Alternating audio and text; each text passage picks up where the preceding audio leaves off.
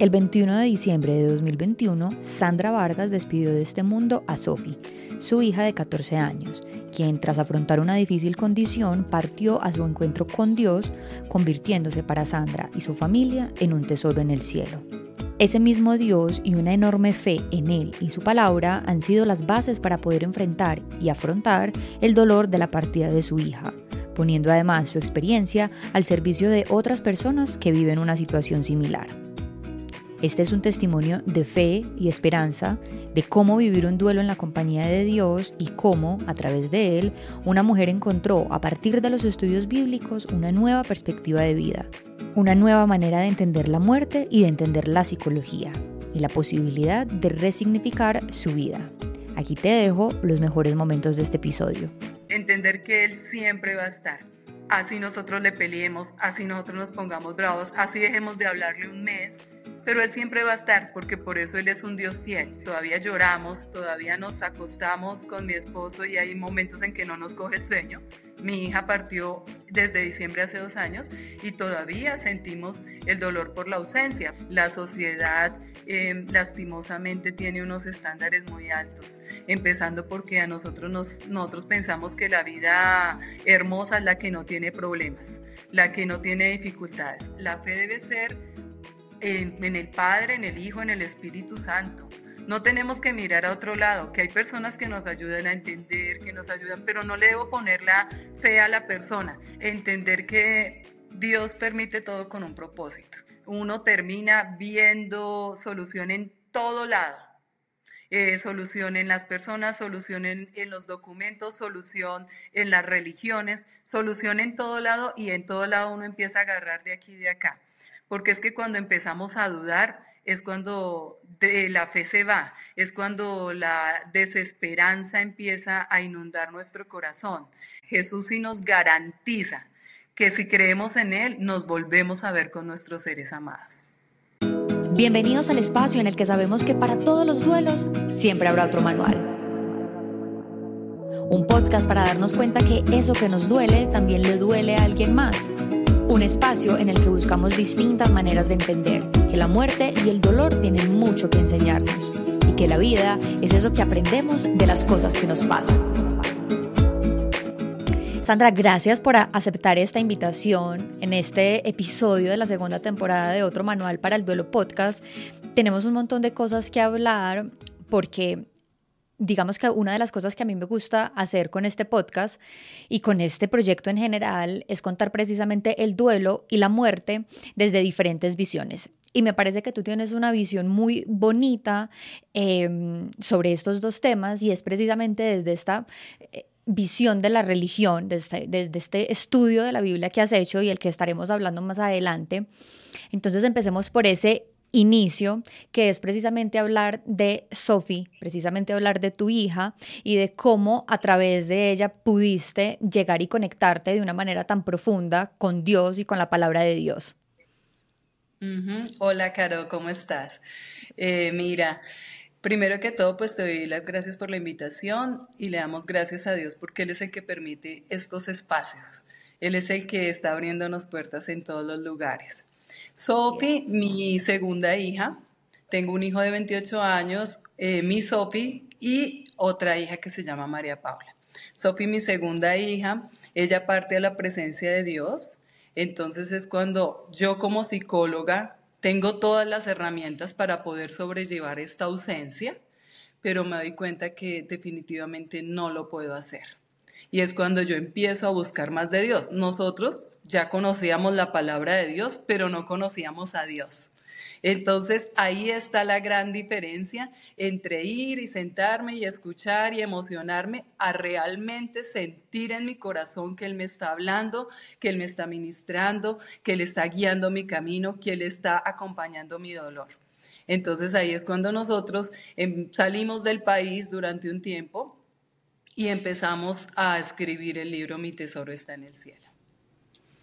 Digamos que este libro, que ahorita quiero que profundicemos en unas cositas de, de él, pero como tú lo dices, es una respuesta precisamente como a ese dolor tan interno que ustedes sentían Y quiero que nos cuentes un poco, más allá de tu perspectiva como, como psicóloga, ese sentimiento de madre, porque digamos que uno nunca esté preparado, ¿cierto? Como para entregar un hijo de nuevo a Dios. Siempre tenemos como en nuestra cabeza y en nuestra conciencia que somos los hijos los que enterramos a nuestros papás.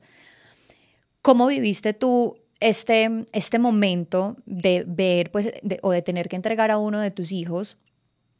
¿Y cuáles crees que en ese momento fueron las herramientas que como psicóloga eh, tenías para, para enfrentar eh, esta situación?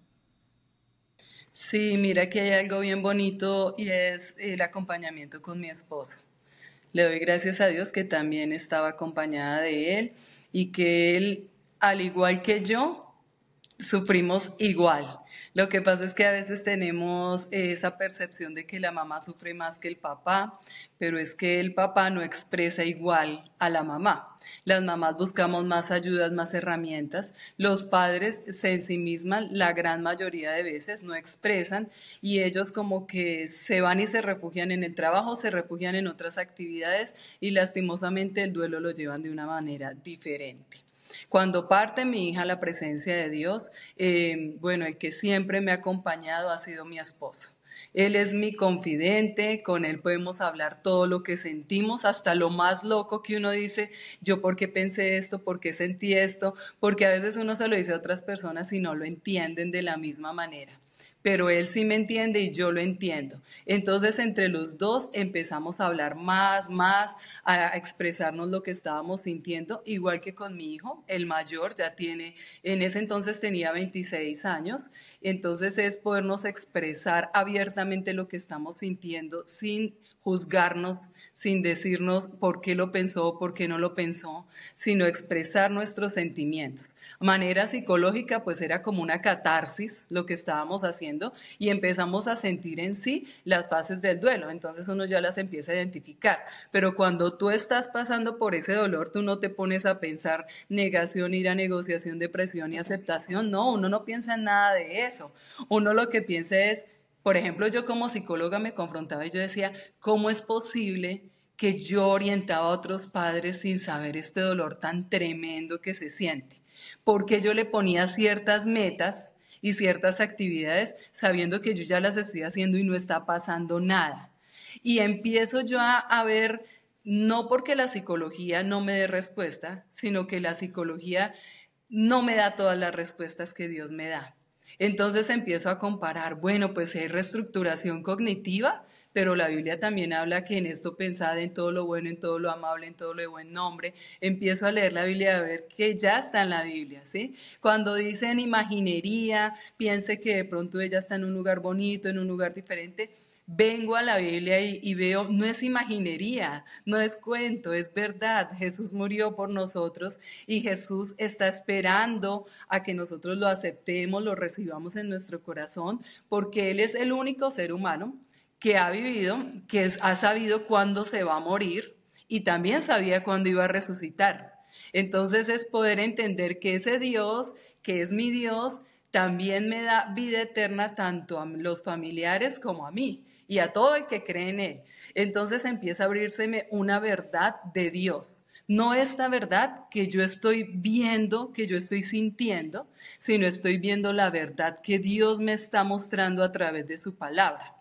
Entre esas, que esto no termina acá, que esto es pasajero, que esto es el inicio de la eternidad que vamos a tener con Él todos los que creemos en Él. Entonces empiezo a fortalecer la fe, empieza Dios a ministrar mi corazón, a tocar mi corazón, y es cuando entonces empieza a despertarme en las madrugadas, en las mañanas y a todo momento. Y yo escribía y escribía y, el libro sale de todo eso que Dios coloca en mi corazón y en mi mente. Claro, esto pasa por eso, digamos lo del corazón roto. Es algo físico, real en cardiología, pero también lo estoy sintiendo almáticamente, espiritualmente. Y empieza el Señor a entregarme ese libro. ¿Para qué? Para que así como Él me está consolando, yo los consuele. Tal vez sí la psicología obviamente me ayuda a entender el comportamiento humano, a entender cómo se sienten las personas, pero es Dios el que me ha dicho, no le pongas esa carga tan dura. No es así. Eh, de pronto el mundo te va a decir, bueno, el duelo puede durar un año, el DSM5R dice que ahora puede durar incluso dos, eh, que ahorita hay un duelo recurrente y el mundo te dice eso. Pero yo te digo que no pasa nada que te duela, que no te va a doler de la misma manera en el día que partió, pero te va a seguir doliendo porque para mí sigue vivo. O sea, voy a la Biblia y dice eh, Jesús hablando con los saduceos, Dios es Dios de vivos, no Dios de muertos, y para mí todos viven.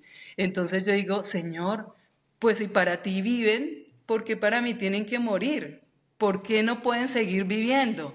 Y empieza una serie de confrontaciones de psicología, de la palabra de Dios y donde puedo, gracias a Dios, empezar a unirlas y empezar a trabajar para que otras personas puedan llevar la misma paz que Dios me ha regalado por medio de la palabra.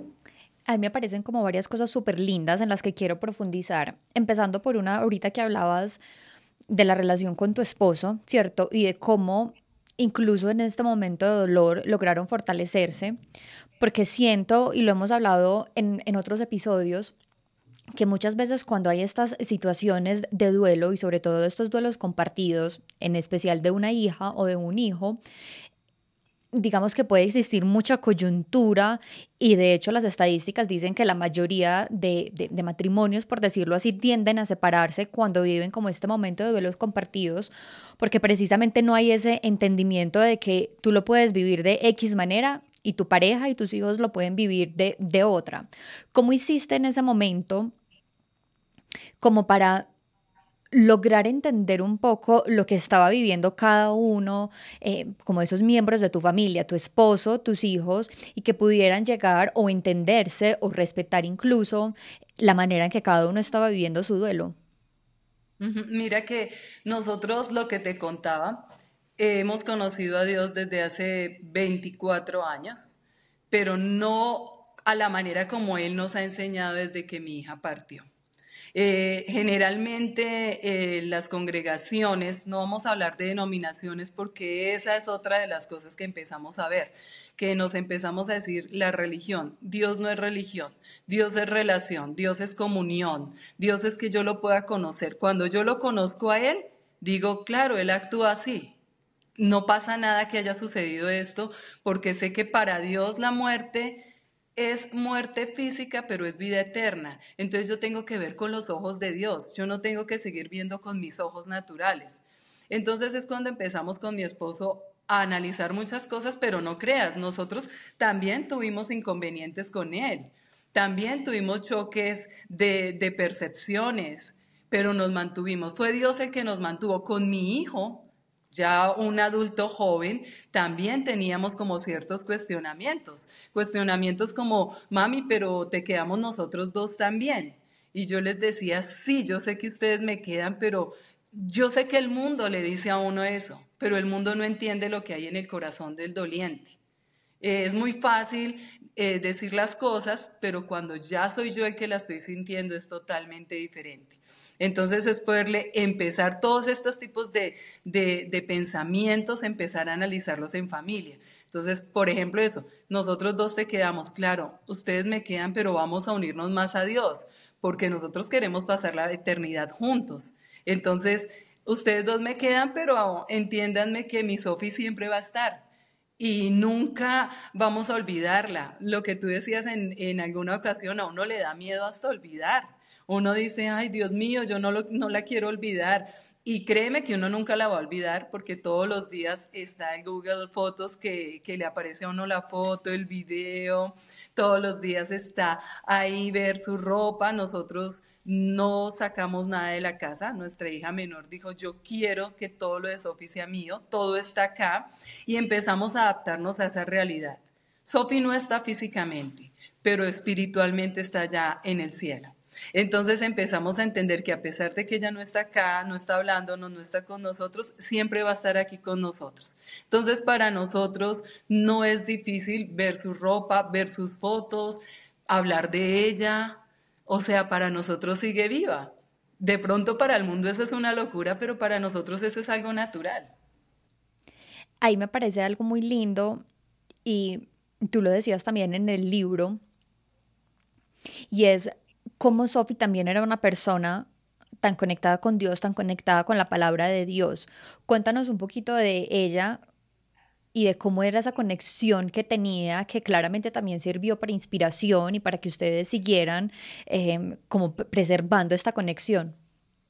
Sí, mira que mi Sofi, bueno, yo trabajaba en una ONG internacional cristiana cuando quedé embarazada de ella y ella fue pactada para Dios desde el vientre. Entonces ella desde el vientrecito escuchaba alabanza, escuchaba adoración, escuchaba Biblia empezó a crecer y desde pequeña pues empezamos a enseñarle la palabra de Dios, las promesas de Dios, a, afrontar esta vida con la esperanza que Dios nos dice que la afrontemos. Entonces era una niña, así como mis otros hijos, que siempre han tenido a Dios eh, como primera solución a todas sus inquietudes. Sofía estudió en un colegio cristiano también, entonces siempre llegaba feliz de sus alabanzas, hoy fue la, el grupo de música de la iglesia, no, ella se gozaba en eso, ella era de las niñas que me decían, mira mami, escuché tal prédica, ven, acostémonos a verla.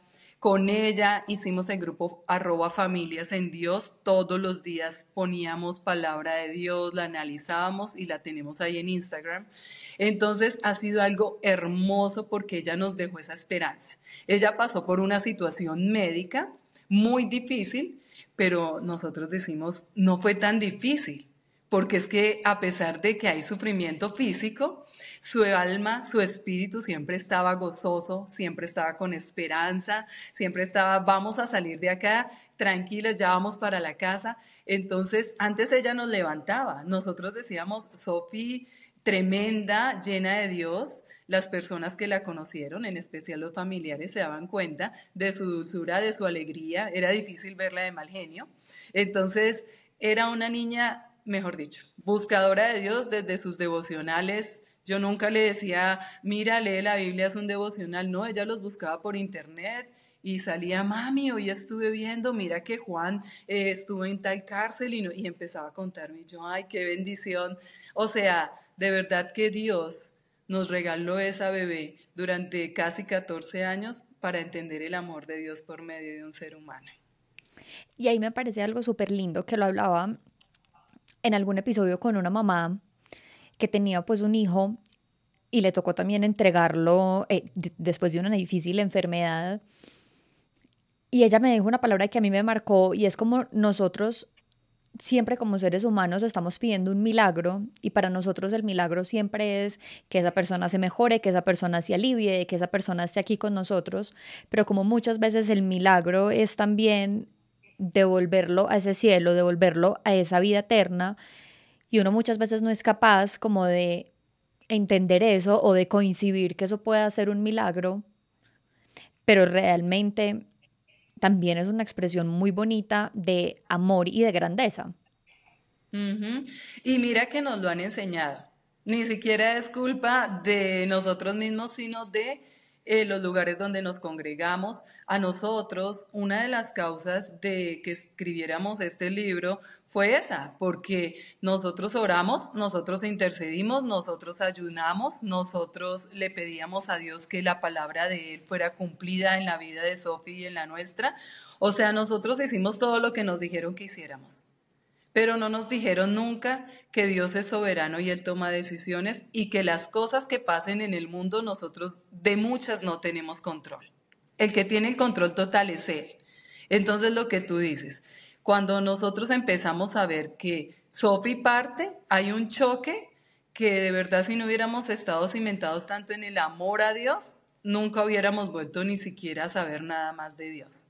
Pero era esa búsqueda, eso, lo que me dijeron, para unos funciona, para otros no. Eh, para nosotros, Sofi no está acá. Y es algo que mm, también nosotros lo hablamos. Hay personas que dan noticias sobre milagros físicos, sobre milagros financieros, sobre milagros de sanidades aquí en este mundo. A eso fue lo que Dios les permitió y tuvo ese propósito que dijeran qué milagros estaban viendo. A nosotros nos toca dar, nos corresponde, nos está entregando el Señor un ministerio de consolación y un ministerio de que el milagro más grande que Él hizo es permitir que Sofía esté allá en el cielo. Para nosotros ese es el milagro y es lo que estamos contando y es lo que queremos que la gente vea, que esto no termina acá, que hay vida eterna a todos los que amamos a Dios. Así es. Ahí para entrar un poquito como en esta, mm, digamos, para entender un poco los estudios que tú has hecho sobre la Biblia y todo lo que eh, te has dedicado a estudiar, a conocer y aprender precisamente, no solo del duelo, sino también desde cómo es la palabra cómo desde la palabra de Dios se vive la muerte, me gustaría que nos contaras un poco cuáles han sido como esas reflexiones que tú nos puedes dar sobre cómo para nosotros, que, porque me incluyo, que no he leído eh, la Biblia, pues así como un, libro para sacar eh, reflexiones y para conocer un poco más, ¿cuáles son esos apartados que nos explican qué es la muerte y qué hay más allá de la muerte. Mira, toda la Biblia te lo dice. Hay un Antiguo Testamento, hay un Nuevo Testamento. En el Antiguo Testamento pues hubo el pecado. Entonces eh, el Señor mismo en Génesis 3.15 dice, les voy a enviar a alguien que va a aplastar al que los hizo pecar y ya vamos a ser reconciliados nuevamente. Pasa todo el Antiguo Testamento y viene Jesucristo. Por eso hay un antes de Cristo y un después de Cristo. Un antes de Cristo, todos los que morían, que creían que iba a llegar ese Salvador, iban para el Sheol. Y los que no creían que seguían en su pecado, también iban para el Sheol. Pero había un compartimento para los que no creían y otro compartimento para los que creían que también se les llamaba el seno de Abraham son los que estaban, pero todos en el Sheol. Viene nuestro Señor Jesucristo y dice la palabra de Dios en Efesios 4, del 8 al 9, que Él cuando muere, nosotros vemos que Él muere, dice la última palabra Padre, en tus, eh, en tus manos encomiendo mi espíritu. Entonces el espíritu vuelve a Dios. Pero el alma de Jesús fue, dice la misma Biblia en 1 de Pedro 3:18, si no estoy mal, que él bajó a las profundidades. Entonces él bajó a decir, vencí la muerte, eh, ustedes los que no creyeron y los que no sigan creyendo van a permanecer acá, van a estar acá eternamente, incluso el Apocalipsis habla de una segunda muerte, pero los que creyeron en mí incluso sin haberme muerto, haberme muerto, sin haber venido, vamos eh, al cielo. Entonces dice, Él llevó cautiva la cautividad. Los que estaban cautivos abajo, porque antes el paraíso estaba abajo en el seno de Abraham, son subidos al reino de los cielos. Entonces, por eso nosotros, los que creemos en Jesús, decimos, después de morir, vamos a la presencia de Dios. Y bueno, eso ya lo empiezan a, decir los doce apóstoles, tú ves las muertes de los doce apóstoles, por su fe no les importó morir como murieron, pero la fe en que al morir iban a ver a Cristo los llevó. Entonces también podemos ver eh, versículos, segunda de Corintios 5, del 6 al 8, que dice, mientras, así que si vivo, estoy, eh, no estoy en la presencia de Dios y esto es por fe, no por vista.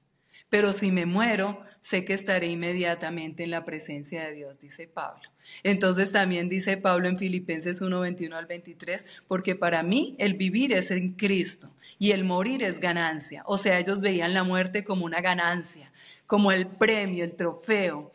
Entonces cuando nosotros empezamos a llenarnos más y más de las palabras, la palabra de Dios y a ver, sí, claro, el partir de acá es estar inmediatamente en la presencia de Dios, ya empezamos a dejar de tenerle miedo a la muerte. Porque los que no creen en Dios ven el espíritu de la muerte. Pero los que creemos en Dios somos llevados por ángeles al cielo que es la historia, unos dicen que es parábola, bueno, ahí hay muchas disonancias entre las religiones, que por eso digo que Dios no trajo religión, sino Él quiere que creamos, que tengamos fe. Pero en todo caso, el Señor eh, lo dijo en, en la parábola o en la historia del rico y Lázaro, que unos iban para un lugar, otros iban para otros. ¿Cuándo? Después de Cristo. Así que después de Cristo estamos nosotros y todos los que creamos en Él, eh, dice Juan 3:16, de tal manera amó Dios al mundo que entregó a su Hijo unigénito para que todo aquel que cree en Él no se pierda, mas tenga vida eterna. Entonces los que creemos en Él ya no nos perdemos, sino tenemos vida eterna. Y me parece súper lindo lo que dices ahí, porque yo creo que actualmente siempre tenemos como esa tendencia a ver la muerte como una enemiga, como eso de lo que no podemos hablar, eso que nos quita a las personas que amamos. Y precisamente es desde esa misma concepción, que creo que es una creencia que uno va alimentando con los años, porque desde chiquitos es como un tabú, que hace que cuando nos llegue el momento tengamos como esa rabia hacia nuestra fe o esa rabia hacia la vida, hacia Dios, hacia el universo, pero esa rabia con eso que hay más grande en lo que evidentemente todos creemos que sentimos que es lo que nos quitó. Sí, mira que, que, nosotros fuimos creados, por eso la misma palabra de Dios dice en Romanos 12 del 1 al 2, que no sigamos las conductas y costumbres de este mundo, porque esas son costumbres y son agüeros y son conductas, y entonces no hablemos de la muerte porque la está llamando. Y entonces no llore por el, por la persona que falleció, porque entonces si usted llora por él, no lo deja en paz. Y entonces es pecado, por ejemplo, eh, hay congregaciones y, yo escuchaba que decían no vayan al cementerio porque como él ya no está allá, él está allá en la presencia de Dios. Entonces, ¿a qué va? Ya cuando yo estoy en ese lugar, yo digo, la muerte es volver a Dios, a los que lo amamos. Entonces, qué delicia. Y empiezo a conocer el cielo y a ver el cielo y todas las promesas que hay de Dios allá. Entonces, todas esas están en el libro. Eh, digo, ¿cómo así que lo llora? Si Él está ya en la presencia de Dios, ya después de que llegamos a la presencia de Dios, es el, es el paraíso que está en el cielo, ya no hay tristeza, ya no hay llanto, ya estamos con Él, no estamos escuchando lo que hay acá. Por eso Eclesiastés dice, eh, Eclesiastés 9, si no estoy mal, que el que muere nada sabe, porque ellos ya no nos escuchan.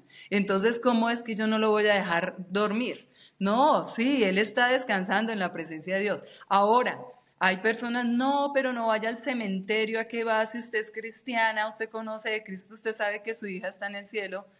Bueno, yo quiero ir porque me siento bien yendo allá cuando pueda. Yo quiero ir porque me gusta tener el lugar limpio. Yo quiero ir porque siento que, que a pesar de que ella está en el cielo, sé que aquí quedó su, su, su cuerpo y siento una conexión. Es algo que Dios sí me entiende que las religiones, que las personas que tienen mucho conocimiento, etcétera, se les respeta, pero también nos deben respetar, porque es que aquí en mi casa hubo cuatro duelos diferentes. El duelo de mi esposo, el duelo, el duelo de mi esposo hombre, que, que, que, lo que te dije es difícil, es difícil y es diferente al de una mujer. El duelo de mi hijo, 26 años fuera del país, que no pudo venir a estar con ella el duelo de mi hija, cinco años y medio, con su hermanita, la que le enseñó a leer, a escribir, ella estaba en el, en el francés estudiando, le enseñó francés, su hermanita, la que era como su segunda mamá, ya no iba a estar. Y el duelo de esta mamá, que incluso el día de la ausencia de mi hija me dice, alguien, no, pero tú eres una guerrera, tú vas a salir adelante, tú eres psicóloga, tú conoces de Dios, eso a ti te va a ir bien, vamos para adelante. Y yo, o sea, es vivir cuatro duelos distintos y cada uno lo lleva diferente. Hay algo que, el Espíritu Santo me ponía anoche pensando en este podcast y es em, que todos tenemos duelos diferentes, pero similares. Entonces, a pesar de que cada uno lo vive a su manera, hay cosas en las que nos identificamos, pero todos son totalmente diferentes. Así es, y sobre todo que ahí me haces acordar también mucho, yo también tuve una época en la que toda la gente que me rodeaba me decía como, no, es que tú eres muy tesa, tú tienes mucha fortaleza, y uno en ese momento uno se pregunta como, ¿yo qué tengo de diferente? Pues es que yo no, yo no soy más fuerte que tú, o sea, tú puedes canalizar tu dolor de una manera en la que también seas una persona fuerte, pero es como como que también se siente como esa imposición de que lo tienes que lograr. Entonces, como de que, como eres tan fuerte y como eres tan valiente y como que hasta este momento has, has asumido también las cosas, que no te puedes permitir un momento como de flaquear, como de sentirte débil o vulnerable, porque es lo que te han repetido todo el tiempo, como vamos, tú puedes, dale, eres fuerte eh, o vas a ser capaz y, y, la gente, pues claro, tú tienes la herramienta psicológica, tú lo puedes abordar. Entonces, pues claro, fue el momento en que yo le decía, Dios mío, ¿yo qué voy a hacer? Yo, la verdad, o sea, el libro lo dice, uno quería morirse, uno quería que Dios lo llevara, uno quería mm, hasta consumir alguna sustancia para que ya no pudiera seguir sintiendo ese dolor. O sea, somos seres humanos. Lo que pasa es que pensamos que porque conocemos de Dios, entonces usted tiene que pensar así, decir así, mirar así. No, Dios ve nuestra naturaleza humana. Él entiende nuestro dolor. Entonces es cuando el Señor habla a mi corazón y me dice, yo te voy a consolar a ti porque tú tienes bastantes herramientas para que consueles a tu esposo, consueles a tus hijos y consueles a los que puedas apoyar, pero no como dice la psicología, pero no como dice eh, el razonamiento común del ser humano, sino como yo lo estoy haciendo. Entonces, lo que es común para el, para el mundo y para el hombre, para mí no es común, me decía Dios. Entonces yo empiezo, bueno, Señor, yo lloraba y lloro porque todavía lloramos, todavía nos acostamos con mi esposo y hay momentos en que no nos coge el sueño. Mi hija partió desde diciembre hace dos años y todavía sentimos el dolor por la ausencia. Por eso es el duelo por la ausencia. Pueda que ya hayamos pasado el duelo psicológico, pero el duelo por la ausencia es el que bíblicamente incluso no se habla mucho, pero Dios no dice nada porque sintamos ese dolor. La sociedad em, lastimosamente tiene unos estándares muy altos, empezando porque a nosotros, nos, nosotros pensamos que la vida hermosa es la que no tiene problemas, la que no tiene dificultades. Esa es la mejor manera de vivir la vida. Pero cuando nosotros conocemos a Dios y esta dificultad, este dolor tan profundo, decimos, definitivamente Dios permite que pasemos por este dolor para que lo busquemos, para que miremos que Él nos da la solución, para que miremos que Él nos da la esperanza. Yo nunca pensé escribir un libro. Yo soy psicóloga, hice mi estudio, jamás en la vida pensé escribir un libro. Dice la sociedad que el que escribe un libro, el que siembra un árbol, eh, es algo que ya que debemos haberlo haber hecho en este Tener un hijo, sembrar un árbol y escribir un libro. Creo que son las tres. Entonces yo tuve tres hijos, escribí un libro y el árbol lo sembramos en homenaje a nuestra Sofi. Entonces Sofi me hace cumplir tantas cosas, nos hace cumplir tantas cosas, porque entonces es ver que Sofi fue usada por Dios para un propósito. Eh, nosotros, los que amamos al Señor, y por eso él, ama a todo el mundo y por eso Él quiere que le busquemos, eh, todos tenemos un propósito, pero es el propósito que Él tiene, no el que nosotros nos tracemos. Y eso es bonito entenderlo, porque cuando, tú, cuando nosotros soltamos a Sophie dijimos, sí Señor, si fue tu voluntad, la aceptamos. Si es tu propósito, por algo fue, por algo la trajiste. Y entonces ahí el Señor me ponía, todos tienen un propósito de vida y tienen un propósito de muerte. Entonces Sophie tenía su propósito de vida que fue acercarnos, que fue mostrarnos a Dios, el amor de Dios, la resiliencia, la, el, superar eh, los obstáculos acompañado de Dios, bueno, la fe, todo lo que nos trajo la vida de nuestra Sophie, pero también la ausencia de nuestra Sophie tenía un propósito. ¿Y cuál era el propósito? el libro. Estamos también en redes sociales trabajando diariamente, entregando un versículo para que la persona en ese día diga, bueno, me voy con este versículo en arroba familias en Dios, en arroba mi tesoro está en el cielo. Nunca pensé en mi vida estar en, en este tipo de entrevistas. Dios abrió las puertas. Yo decía, Señor, imagínate, nos hicieron entrevista en Colombia, el libro se volvió internacional. Le damos gloria al Señor porque es un libro que está en todas las librerías CLCD internacionales y aparte de eso he ido a predicar a España, he ido a predicar a Estados Unidos, en Colombia. Eh, me, soy coach de psicología en la R Radio de California. Eh, también apoyo la, eh, la, revista digital La Columna Veraz en Venezuela, me llaman también de Radio Bendición Online de Ecuador. Entonces yo digo, Señor, ¿En qué momento tú permites todo esto? Y es cuando nosotros nos dejamos usar, cuando disponemos nuestro corazón y entendemos que todas las cosas tienen un propósito para Dios cuando Él permite que nosotros empecemos a avanzar y no nos quedemos atrás llorando y eh, quejándonos y quejándonos. Sí podemos hacerlo, pero no quedarnos ahí. Exactamente.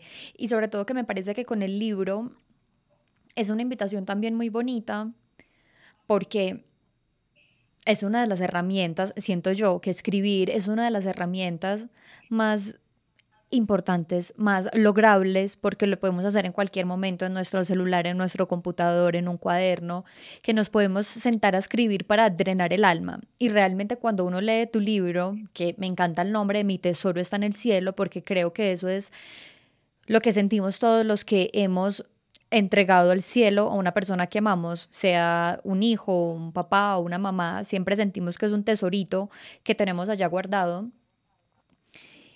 y siento que además como el acompañamiento tan lindo que tú haces en el libro es precisamente demostrar cómo fue tu herramienta para sanar, para drenar todo ese dolor que había en tu alma y cómo hiciste también para poner esta experiencia y este testimonio a favor de los demás. Ay, sí, es muy hermoso. Mira que, que hablando de los propósitos, eh, antes de ser psicóloga, yo estudié comunicación social, periodismo tres semestres. Pero bueno, no terminé esa carrera. Y ahora, después de que me empiezo, empiezo a escribir, bueno, también fui docente universitaria y eso me desarrolló muchas habilidades en la lectura, en la escritura, en el análisis, todo lo que sabemos. Pero yo decía, Señor, tú hasta permitiste que yo hubiera estudiado eso para poder estar en una entrevista, para poder escribir. El libro tú lo sacaste. Algo que nos pasó que, que también llorábamos y decíamos, cuando eh, nos dijeron que habíamos ganado libro Diamante 2023 en Estados Unidos en Expo Feusa, como que decíamos, ¿esto qué pasó? O sea, y cerrábamos los ojos con mi esposo y decíamos, Sophie debe estar danzando en el cielo, porque aquí, mejor dicho, ella lo abrazaba uno, ella era muy kinestésica y eso mejor dicho. Pero decíamos nosotros con mi esposo, mira hasta dónde va el libro cuando tiene también esas intenciones bonitas, porque la intención es eso, identificarnos, poder expresar ese, eso que nosotros estamos sintiendo, cómo Dios nos ha ayudado y cómo nos entendemos entre todos. A veces la sociedad no nos entiende y a veces nos juzgan. He escuchado a algunas personas que dicen que, pues que si uno sigue mm, eh, nombrándolo tanto o algo, es que no lo amaba tanto porque no lo ha soltado. Pero es que si tú vas a la Biblia, la palabra dice que el amor nunca deja de ser. Nunca vamos a dejar de hablar de ellos, nunca vamos a dejar de expresar, de traer la foto. Yo le doy besos a mi celular porque ahí tengo a mi Sophie, yo le doy besos frecuentemente. Mi hija pequeña también es otra de las que está diciendo, ay, mi Sophie, los cielos morados nos acuerdan de Sophie. O sea, todo nos acuerda. Mi hijo allá, eh, él está fuera del país y él dice, no, hoy amanecí con ella en mi corazón. Y qué bonito que uno pueda decirle a otra persona, hermoso vívelo, disfrútalo, no lo dejes ir, qué bonito. Mientras que otras personas dicen, pero todavía, porque nos pasó el caso, digamos, me decía, me contaba mi esposo de, de una anciana que había visto partir su hijo hacía 30 años y se puso a contarle a sus nietos sobre él. Y cuando empezó a hablar de él, sus lágrimas corrían por sus mejillas y se puso triste, pero pues también contenta, pero lloraba, lloraba. Y ellos decían, ¿y ella por qué llora? Ya hace 30 años y todavía. Pero Dios no dice eso, Dios dice, sigue con la esperanza y yo te garantizo, porque eso es otra cosa que nadie más nos puede garantizar. Jesús sí nos garantiza que si creemos en Él, nos volvemos a ver con nuestros seres amados. Así es, qué lindo eso. Sandra, digamos que para las personas que en este momento están escuchando este episodio y que están viviendo una situación de duelo precisamente eh, por el trascender de, de sus hijos o de sus seres queridos, ¿cuál sería ese primer consejo que tú le recomendarías a esa persona, independiente de el momento en el que estén de su relación con Dios, porque lo que decíamos ahorita, hay personas que pueden estar muy cerca o hay personas que cuando tienen esta situación de dolor, por el contrario, se alejan eh, o ponen como en, en duda o cuestionan demasiado su fe. ¿Cuál sería como ese consejo, primero para que vuelvan como digamos, a conectarse con esta fe y segundo, para que desde el dolor y el duelo que están sintiendo tengan como esa herramienta que quizás tú en el momento no sabías cómo manejar cuando te pasó a ti. Mira, entender que Dios permite todo con un propósito. Eh, primero que todo también entender que mi duelo es diferente, que mi duelo es único, que me permita sentir, que me permita llorar, que me permita expresar. Uno termina viendo solución en todo lado. Eh, solución en las personas, solución en, en, los documentos, solución en las religiones, solución en todo lado y en todo lado uno empieza a agarrar de aquí y de acá. Pero Dios quiere que te agarres de Él y no lo sueltes. Dios quiere que, que le creas, porque es que cuando empezamos a dudar es cuando la fe se va, es cuando la desesperanza empieza a inundar nuestro corazón. Entonces yo puedo decirles, no miren aquí, miren el cielo, como lo decía en una entrevista pasada, yo tengo los pies puestos aquí en la tierra, pero mi mirada está puesta en el cielo. Eh, miren todas las promesas, lean la Biblia. Yo sé que es difícil leer la Biblia, es difícil entender la Biblia, es muy difícil, pero cuando tú crees en Jesús, el Espíritu Santo llega a tu vida y Él es el que te ayuda a entender. Entonces es poder dar testimonio a otros que así como Dios tiene promesas para unos, para mí también, que esas promesas se cumplen acá, pero si no se cumplen acá, se van a cumplir en la eternidad. Es amar a Dios. O sea, Él no nos obliga. Él nos deja. Si tú quieres, yo estoy a la puerta y llamo, dice Apocalipsis. Si tú quieres, abrirme, yo entraré y cenaré contigo y tú conmigo. Pero si no, no, entender que Él siempre va a estar. Así nosotros le peleemos, así nosotros nos pongamos bravos, así dejemos de hablarle un mes, pero Él siempre va a estar porque por eso Él es un Dios fiel. Entonces volvamos a la fe en Dios, no en la religión, no en los que nos están enseñando la palabra. La fe debe ser en, el Padre, en el Hijo, en el Espíritu Santo. No tenemos que mirar a otro lado, que hay personas que nos ayudan a entender, que nos ayudan, pero no le debo poner la fe a la persona. Entonces hablemos porque es que enséñeme a orar y si no me enseña, entonces yo no voy a poder. No, es Dios el que nos debe llenar y decir, yo estoy con Él, Él está conmigo, tú me vas a revelar, tú me vas a alimentar y tú me das la fortaleza. Ejemplo en psicología. Vemos la resiliencia, que es, eh, son estas estrategias que tenemos nosotros, personas fuertes y que podemos sobrellevar y, sobreponernos ante las adversidades, ¿cierto? En mis fuerzas. Pero mira que la Biblia dice que es cuando somos débiles que somos fuertes.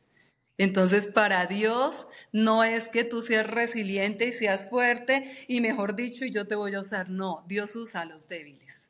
Entonces tú que no puedes, que dices ya no quiero nada, no me puedo levantar, no es en tus fuerzas, es en las fuerzas de Dios. Entonces permítele que la fuerza de Dios que viene por el Espíritu Santo te levante. Porque a mí también me dicen lo que hablamos, es que usted es una mujer resiliente. Yo soy resiliente, pero por la fuerza de Dios. Porque si Dios no me hubiera rescatado, yo no estaría en este momento, en este lugar. Eso sí lo tengo totalmente claro para todas las personas, Sandra, que también adquirir tu libro, porque pues yo ya me lo leí y es un testimonio demasiado hermoso, demasiado que se nota que salió del corazón. ¿Dónde lo pueden adquirir? ¿Dónde lo pueden eh, conseguir a través de redes sociales? Recordemos esto, para que las personas que quieran se puedan llevar. Yo siento que el libro es como una chispita de vida que te ilumina como en este proceso de, dolor y por más de que tú en ese momento como que no quieras saber de nada y que te parezca que estás en la, oscuridad total, siento que el libro es esa luz que uno necesita eh, leer y uno necesita entender porque además es un relato demasiado abierto como desde tu corazón eh, y qué bueno que haya más personas que se puedan acercar a él, a esta palabra y entender desde esa visión y desde ese estudio tan lindo que has hecho de la Biblia y de la palabra de Dios, cómo transitar este momento. Y mira que lo bonito del libro es que son reflexiones que puede tener cualquier persona, pero solucionadas con la palabra de Dios. Desde el día en que tú estás allá en la funeraria, está escrito aquí en el libro, desde ese día lo que sentimos eh, en la funeraria. Entonces, este es el libro para las personas que lo quieran adquirir. Eh, está en Amazon y está en todas las librerías CLC. También ustedes me escriben a arroba, mi tesoro está en el cielo. Yo misma soy la que respondo, entonces yo les puedo decir, eh, se los puedo enviar por correo. Eh, hay algo muy hermoso que también fue otro regalo que Dios me había dicho que iba a pasar era que el libro iba a ser traducido a inglés. Entonces le damos gracias a Dios que una anciana de 83 años, misionera en Colombia, Dios nos la puso en el camino y la gloria y la honra para Dios, que fue traducido a inglés. Ya lo tenemos en la plataforma Amazon, en, en Kindle, en pasta dura, pasta blanda. Entonces también lo pueden adquirir en inglés. Así que ya estamos, o sea, el Señor nos ha ido llevando, llevando, porque Él, él, él me había puesto en mi corazón. Tu hija no parte para ser olvidada. Tu hija va a ser recordada. Ella dejó huella.